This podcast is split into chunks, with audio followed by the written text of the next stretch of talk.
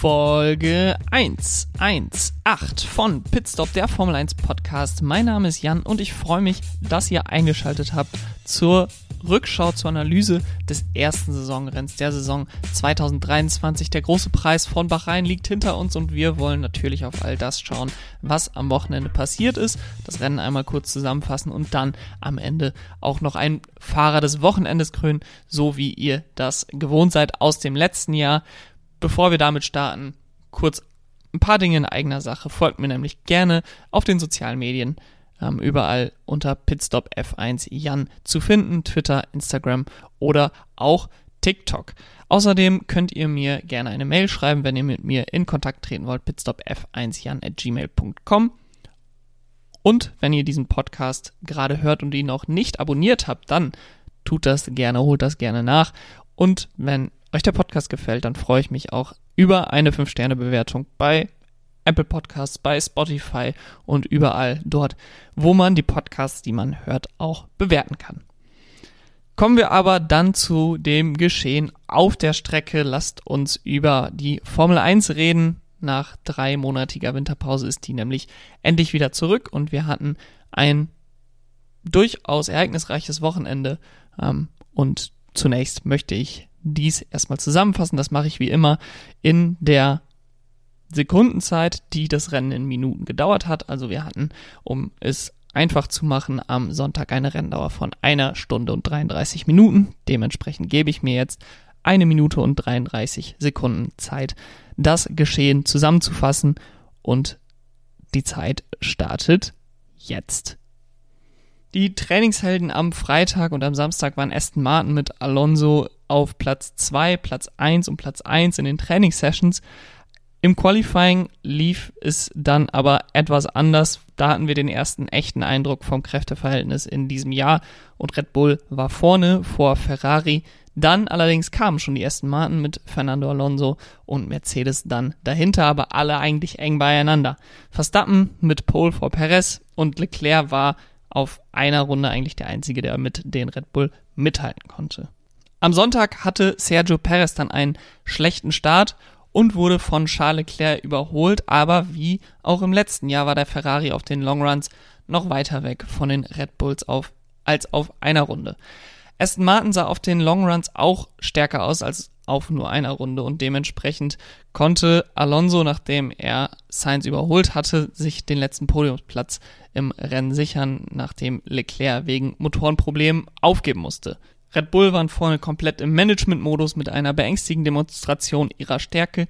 Ferrari hat noch einiges zu verbessern, genau wie Mercedes. Und im Mittelfeld ist noch nicht klar zu sehen, welche Teams da vorne oder weiter hinten sind. Hinter Sainz und Hamilton auf Platz 4 und 5 kamen auf jeden Fall Lance Stroll, George Russell, Valtteri Bottas, Pierre Gasly und Alex Albon auf den weiteren Punkterennen ins Ziel und Sargent beim Debüt 12. Nick de Vries nur 14. und Piastri musste nach 13 Runden ausscheiden. Gehen wir nun in die Analyse des Wochenendes und räumen dabei das Feld von vorne auf, starten mit der Dominanz von Red Bull, die an diesem Wochenende wirklich eigentlich keine wirkliche Konkurrenz hatten. Äh, über das gesamte Wochenende gesehen, beziehungsweise dann spätestens im Rennen hatten sie wirklich keine Konkurrenz mehr. Verstappen war zu keiner Zeit gefährdet an der Spitze. Er kam von der Pole Position ins Rennen und fuhr seiner Konkurrenz eigentlich von Runde 1 an weg. Er landete am Ende 12 Sekunden vor Sergio Perez im Ziel und 38 Sekunden vor dem ersten Nicht-Red Bull in Fernando Alonso. Es wäre wahrscheinlich etwas weniger gewesen, wenn Leclerc nicht ausgeschieden wäre aufgrund von Motorenproblemen.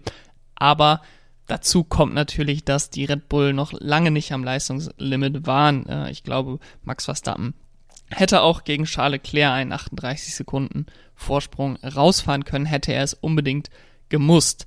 Denn sie hatten im Gegensatz zu den meisten anderen Teams, insbesondere im Gegensatz zu Ferrari, auch deutlich besseres Reifenmanagement. Sie waren in den ersten beiden Stints auf den weichen Reifen unterwegs, während die meisten Teams eher die konservative Strategie gewählt haben mit dem ersten Stint auf den weichen Reifen und dann zwei Stints auf den harten Reifen.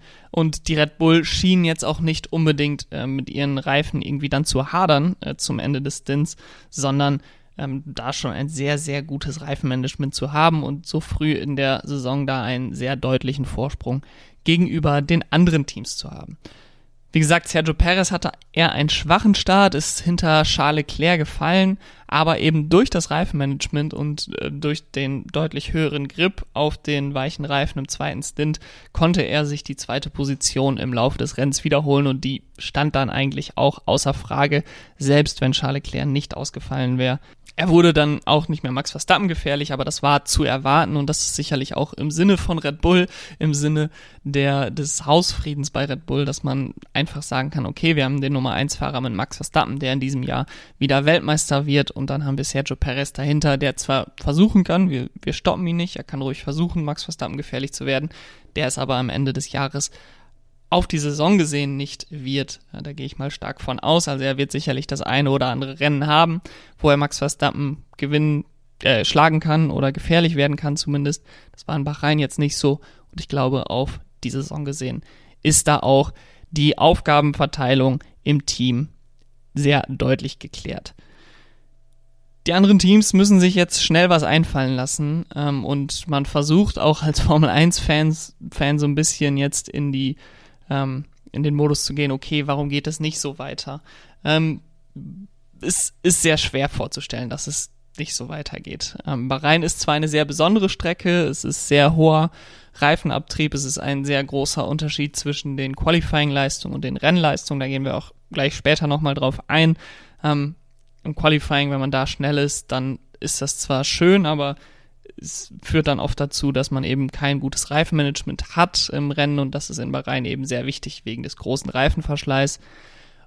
Und Red Bull, die hatten das schnellste Auto im Qualifying und das schnellste Auto im Rennen und das ist natürlich ein sehr großer Vorteil ähm, dann wahrscheinlich auch noch auf anderen Strecken, wenn sie das Auto etwas mehr noch nach dem Qualifying ausrichten können auf Strecken, wo man vielleicht auch nicht so gut überholen kann.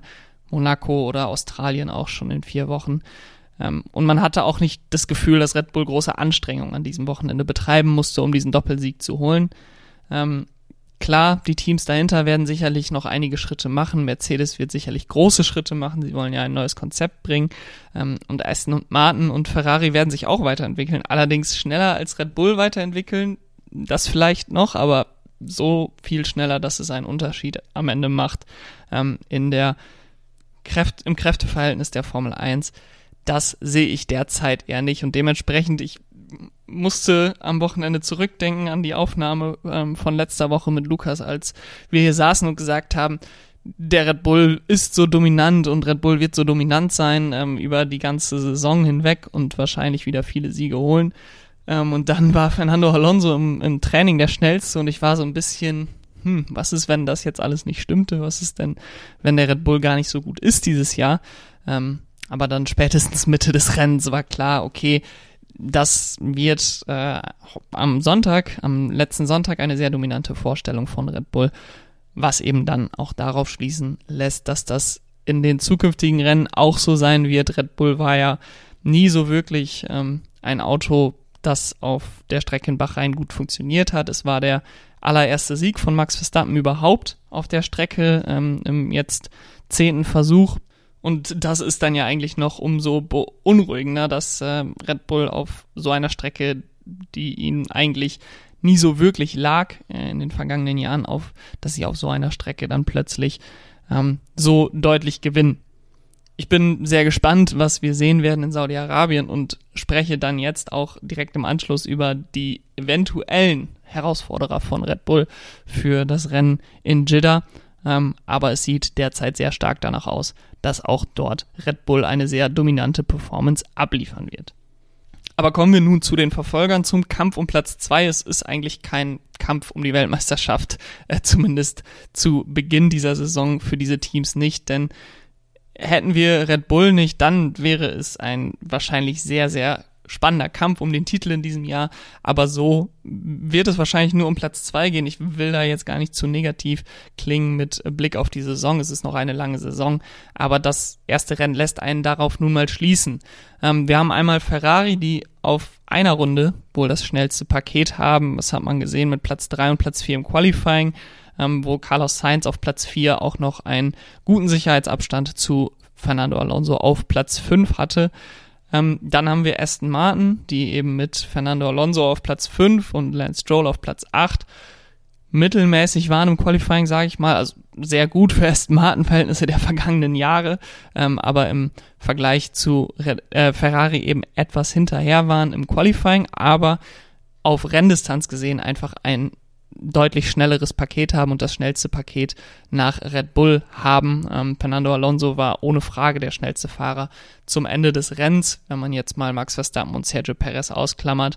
Ähm, er konnte Lewis Hamilton überholen, er konnte Carlos Sainz überholen und konnte sich so seine erste Podiumsplatzierung der Saison sichern. Und dann haben wir Mercedes, die wahrscheinlich noch das größte Verbesserungspotenzial haben. Ähm, die wollen jetzt weg von ihrem schmalen Konzept. Ich habe ja mich schon gefragt, ob sie daran festhalten werden, beziehungsweise ob das wirklich funktionieren kann und wird. Ähm, sie wollen jetzt sch schnellstmöglich ein neues Konzept auf die Strecke bringen. Wie genau das aussehen wird, ist noch nicht klar. Ähm, aber sie, es geht wohl weg von den Zero Pods. Ähm, ich gehe aber nicht davon aus, dass wir vor Baku da eine große Veränderung sehen und dementsprechend das jetzt wahrscheinlich noch schwierige Wochen für Mercedes werden. Ferrari und Mercedes dazu auch noch vom Reifenverschleiß deutlich hinter Aston Martin. Das hat man äh, im Rennen gesehen. Fernando Alonso konnte ähm, die Ferrari und die Mercedes eigentlich auch nur deswegen überholen, weil er sehr viel mehr Traktion noch hatte ähm, und sehr viel mehr Grip in den ähm, schnellen Kurven. Hat dann auch an ungewöhnlichen Stellen, an, in Kurve 10, in Kurve 11, äh, Mercedes-Fahrer ähm, Lewis Hamilton und Ferrari-Fahrer Carlos Sainz überholt. Ähm, wirklich sehr ungewöhnliche Position für ein Überholmanöver in Bahrain. Ähm, aber dort hat er einfach den größten Geschwindigkeitsvorteil weil der Aston Martin einfach deutlich besser mit den Reifen umgegangen ist im Rennen. Ähm, Ferrari im Gegensatz dazu auf den Geraden am schnellsten, wodurch Carlos Sainz dann eben auch die Möglichkeit hatte, ähm, Lewis Hamilton noch hinter sich zu halten. Und was definitiv dann auch noch ein bisschen Optimismus den Ferrari-Fans geben sollte für Strecken, die dann etwas ähm, netter zu den Reifen sind, äh, wenn wir dann auch in Zukunft schauen auf äh, Monaco beispielsweise, wo wir ja in den, in den vergangenen Jahren immer schon mit Ferrari rechnen konnten. Ähm, ich glaube, dass sie da relativ ähnliche Stärken haben werden in diesem Jahr und wenn die Topspeed dann auf den Geraden noch etwas besser ist, werden sie vielleicht auch auf so einer Strecke wie Baku wieder die Möglichkeit haben, ganz vorne mitzufahren. Auf der anderen Seite hat Ferrari auch die Probleme, mit der Zuverlässigkeit noch nicht gelöst ist, wäre auch ein großes Wunder gewesen, hätte Frederik Vasseur in wenigen Monaten das komplett auf den Kopf stellen können. Ähm, Leclerc ist der einzige Fahrer der vier Top-Teams gewesen, der mit einem technischen Problem ausgeschieden ist. Dazu ist in Q1 sein Auto teilweise noch auseinandergefallen. Diese Braue äh, über dem Reifen, äh, die ja seit letzter Saison die Autos haben müssen, ähm, die hat sich ähm, die, der untere Teil davon hat sich einfach in Luft aufgelöst in Q1. Die Teile lagen dann da auf der Strecke rum. Ähm, und bei Ferrari scheint es einfach mit der Zuverlässigkeit weiterhin zu hapern. Wenn wir noch etwas suchen wollen, wo Mercedes am stärksten ist, dann ist das sicherlich die Fahrerpaarung. Ich habe vor der Saison sie wieder als stärkste Fahrerpaarung eingestuft und das glaube ich auch weiterhin, auch wenn George Russell kein besonderes gutes, besonders gutes Wochenende ähm, in Bahrain hatte. Ähm, Leclerc ist doch deutlich schneller als Carlos Sainz, also der Abstand zwischen den beiden Fahrern ist da deutlich größer. Ich glaube allerdings auch, dass Charles Leclerc sehr, sehr stark war ähm, am vergangenen Wochenende bis zu seinem Ausfall. Und bei Aston Martin hat man mit Lance Stroll wahrscheinlich den schwächsten Fahrer dieser vier Top-Teams. Ich will Lance Stroll gar nicht äh, irgendwie abstempeln als Paydriver und schlechter Fahrer, aber das ist eben der Grund, warum ich glaube, dass man mit Stroll bei Aston Martin nicht ganz, ganz nach vorne kommt und um Titel mitfahren kann. Denn wenn wir wirklich um über die Spitze des Feldes sprechen, wenn wir wirklich über die Top-Teams sprechen, um die Weltmeisterschaft äh, kämpfen sprechen, dann macht es schon was aus, ob man jetzt den sechs, sieben, acht besten Fahrer im zweiten Cockpit hat, ähm, wie die anderen Teams vielleicht, oder den 13, 14, 15 besten Fahrer, ähm, der dann einfach, weil ihm die ein oder die andere Zehntel fehlt im Qualifying und im Rennen ähm, und auch die Konstanz und das Reifenmanagement vielleicht nicht so stark ist wie bei anderen Fahrern, was dann eben dazu führt, dass man hinterherfährt hinter den anderen Teams. Der Aston Martin war, wie gesagt, das ähm, stärkste Auto an diesem Wochenende zwischen diesen drei Teams. Ähm, deswegen konnte er auch an George Russell vorbeigehen. Aber insgesamt ähm, war die Leistung dann deutlich schwächer als die von Alonso natürlich kommt auch dazu, dass er an diesem Wochenende noch von seinen Verletzungen, von seinem Fahrradunfall behindert wurde, ähm, Verletzungen an den Handgelenken, die ihn insbesondere am Freitag auch noch sehr eingeschränkt haben. Aber ähm, im Rennen äh, ist er dann nun mal angetreten und äh, daran muss man ihn dann messen. Ähm, und ich bin da sehr gespannt, ob er die Lücke zu Fernando Alonso in diesem Jahr noch schließen kann. Ja, müsste ich jetzt diese drei Teams vom Gesamtpaket her ranken nach dem ersten Wochenende, dann würde ich tatsächlich derzeit Aston Martin auf den zweiten Platz in der Konstrukteursweltmeisterschaft setzen, vor Ferrari auf Platz 3 und Mercedes derzeit noch auf Platz 4, insbesondere auch mit Blick auf Saudi-Arabien, wo Mercedes im letzten Jahr besonders schwach war. Lewis Hamilton holte da nur Platz 16 im Qualifying. Ähm, ich bin gespannt, ob das in diesem Jahr auch gilt. Ich frage mich, warum das nicht gelten sollte, denn das Auto ist vom Konzept her ja sehr ähnlich wie im letzten Jahr. Ähm, und Ferrari sollte dementsprechend dann auch in Saudi-Arabien etwas stärker sein als in Bahrain und den Red Bull vielleicht auch wieder etwas näher sein ähm, und eventuell dann auch vor den Aston Martin sein, wobei die insbesondere in Person von Fernando Alonso auch selbstbewusst auftraten, dass sie noch einiges an Leistung aus ihrem Auto rausholen können. Kommen wir dann zum Kampf um das Mittelfeld und auf das musste man schon sehr besonders achten an diesem Wochenende, wenn man da wirklich viel mitbekommen wollte, denn äh, im der Übertragung bei Sky und wahrscheinlich dann auch im Worldfeed wurde sehr, sehr wenig das Mittelfeld gezeigt äh, in Bahrain. Ähm, aber was ich sehr, sehr interessant fand, war, dass der Unterschied zwischen der Qualifying Pace und der Rennpace ähm, gerade im Mittelfeld sehr weit auseinander lag. Ich habe gerade bei den Kampf um Platz zwei schon drüber gesprochen, ähm, dass Aston Martin und Ferrari da quasi die Plätze getauscht haben zwischen Qualifying und Rennpace. Im Mittelfeld wo die Teams alle noch viel enger aneinander liegen von der Leistung her, ähm, war das noch viel deutlicher zu erkennen, dieser Unterschied. Wir hatten nach dem Qualifying ähm, die Reihenfolge, ich gehe jetzt immer von dem stärksten Fahrer quasi des Teams aus, äh, der besten Platzierung des Teams aus. Ähm, da hatten wir die Reihenfolge nach dem Qualifying, dass Alpine das stärkste Team war vor Haas, McLaren, Alfa Romeo, Alfa Tauri und Williams ganz am Ende.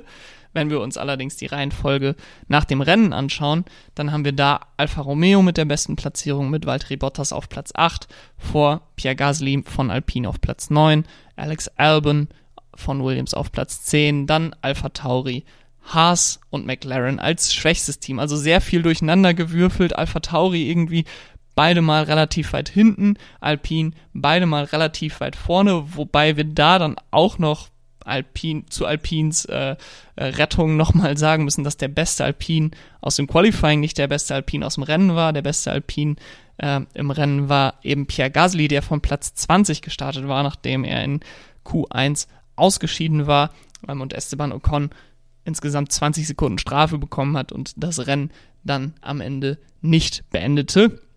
Und Alpine somit definitiv das beste Gesamtpaket im Mittelfeld zu haben scheint. Dahinter muss ich allerdings sagen, ist es sehr, sehr schwer, eine Aussage zu machen. Alfa Romeo, insbesondere Valtteri Bottas, haben im Rennen überzeugt. Ähm, Haas und McLaren waren im Qualifying noch relativ gut unterwegs. Lando Norris ist fast in Q3 gefahren. Nico Hülkenberg ist tatsächlich in Q3 gefahren haben dann aber das Rennen mehr oder weniger als Testfahrt genutzt, als klar wurde, dass sie mit ihrer Rennpace nicht um die Punkte mitfahren würden. Ähm, Nico Hülkenberg hatte früh einen Schaden bei seinem Comeback, ähm, wodurch er relativ schnell, relativ weit zurückfiel. Ähm, Lando Norris machte insgesamt sechs Boxenstops ähm, und so war es dann für beide Teams äh, fast nutzlos, um die Punkte noch mitzufahren und stattdessen hat man sich äh, so ein bisschen auf ein Testprogramm während des Rennens geeinigt. Ähm, auf der anderen Seite hatten wir dann sehr starke Sonntage von Pierre Gasly und Alex Albon, die von Platz 15 äh, bzw. 20 auf Platz 10 und 9 vorfuhren. Aber es bleibt eben sehr, sehr schwierig einzuschätzen, wie das Kräfteverhältnis vor Saudi-Arabien zwischen den ganzen Mittelfeldteams ist. Die Alpinen waren dort letztes Jahr sehr stark und werden das wahrscheinlich auch dieses Jahr wieder sein, im, gerade im Kontext des Mittelfelds. Aber dahinter ist für mich alles offen. Ähm, ich glaube, die Alfa Romeo sind vom Gesamtpaket wahrscheinlich die konstantesten, was aber nicht heißt, dass in Saudi-Arabien vielleicht ein Team ähm, deutlich besser ist als Alfa Romeo. Ich denke, dass McLaren ähm, sich auch wieder erholen werden. Bahrain lag ihnen auch im letzten Jahr nicht. Ähm, sie haben sich dann relativ schnell wieder erholt, haben dann in Imola ja bereits einen Podestplatz erfahren. Ähm, von daher bin ich gespannt, wie schnell McLaren sich in diesem Jahr erholen kann. Ich bin aber davon überzeugt, dass sie sich zumindest ein Stück weit ähm, erholen können und da dann auch ähm, in einigen Rennen Alpin wieder gefährlich werden können. Im Mittelfeld konnten wir dann auch alle drei Rookies, die dieses Jahr an den Start gehen, ähm, wiederfinden. Aber alle drei Rookies sind an diesem Wochenende nicht wirklich durchgestartet, wie vielleicht ein Zhu Guangyu am ersten Rennwochenende im letzten Jahr, wo er direkt seine ersten Punkte geholt hat. Ähm, das ging schon im Qualifying los, als keiner der drei besonders beeindruckende Leistung gebracht hat. Sargent verpasste sehr knapp Q2, weil seine Runde später kam als die von Lando Norris, der exakt die gleiche Rundenzeit setzte wie Logan Sargent. Ähm, Nick de Vries sehr enttäuschend, sieben Zehntel hinter Yuki Tsunoda. Ähm, und auch Oscar Piastri verpasste Q2. Äh, Im Rennen war es dann Logan Sargent mit dem besten Ergebnis. Der Amerikaner landete auf Platz 12. Nick de Vries war der langsamste Fahrer, der ohne Schaden oder sechs Stops ins Ziel gekommen ist. Äh, er wurde dementsprechend 14. Seine schnellste Runde war dabei über eine Sekunde langsamer als die von Teamkollege Tsunoda. Und Oscar Piastri war der erste Fahrer der Saison, der das Auto abstellen musste. Ähm, man vermutete bei McLaren ein kaputtes Lenkrad, aber es war, waren offensichtlich mehr Probleme, denn nachdem man das Lenkrad austauschte, kam Piastri trotzdem nicht raus aus seiner Boxenposition. Ähm, er hätte sicherlich auch nichts mehr anrichten können im Rennen, keine Punkte mehr holen können. Das war klar, nachdem man gesehen hat, was Lando Norris für eine Leistung abgeliefert hat. Aber er hat definitiv wertvolle Streckenzeit für ihn und auch für das ganze Team verloren an diesem Wochenende durch den frühen Ausfall, der natürlich in keinster Weise ihm anzulasten ist. Aber so war es doch insgesamt ein relativ ernüchterndes Wochenende für die drei Rookies und eigentlich der Rookie, der am wenigsten hoch gehandelt wurde vor der Saison, Logan Sargent, äh, fuhr dann das beste Ergebnis ein mit Platz 12, ein, ein sehr ordentliches Debüt für den Amerikaner ähm, in einem Williams, der an diesem Wochenende sehr, sehr ordentlich aussah. Zum Ende der Folge bleibt mir jetzt nur noch übrig, den Fahrer des Wochenendes zu küren. Und der heißt an diesem Rennwochenende wenig überraschend Fernando Alonso. Er hat nämlich nicht nur ein überragendes Rennergebnis mit seinem dritten Platz eingefahren, sondern er hat eigentlich das ganze Wochenende von Freitag morgen bis Sonntagabend Gas gegeben. Er wurde belohnt mit einer Podiumsplatzierung, die natürlich etwas glücklich zustande kam durch den Ausfall von Charles Leclerc. Er wurde dann zu diesem Meme, wo der Drittplatzierte sich äh, selbst mehr feiert als die beiden Erstplatzierten. Aber er hatte sich absolut verdient am vergangenen Wochenende. Er hat gezeigt, dass er dieses Jahr eventuell sogar um Siege mitfahren kann. Ähm, zumindest wenn die Red Bull nicht bei jedem Rennen mit solch einer Dominanz auftreten. Ähm, und das ist etwas, was er seit 2012 eigentlich nicht mehr behaupten konnte. Und dementsprechend ähm, vollkommen verdient der Fahrer des Wochenendes. An diesem Wochenende ebenfalls nennenswert wären noch Pierre Gasly und Lance Stroll gewesen, die ebenfalls sehr gute Leistung gebracht haben auf ihre eigene Art und Weise, aber es ging für mich kein Weg an Fernando Alonso vorbei. Und das war's dann für das erste Rennwochenende im Jahr 2023. Die Saison ist offiziell unterwegs und wir blicken schon bald voraus auf das nächste Rennwochenende in Saudi-Arabien, dann auf der Strecke in Jeddah. Ich hoffe, dass ihr dann auch wieder dabei seid. Bis dahin, macht's gut. Ciao.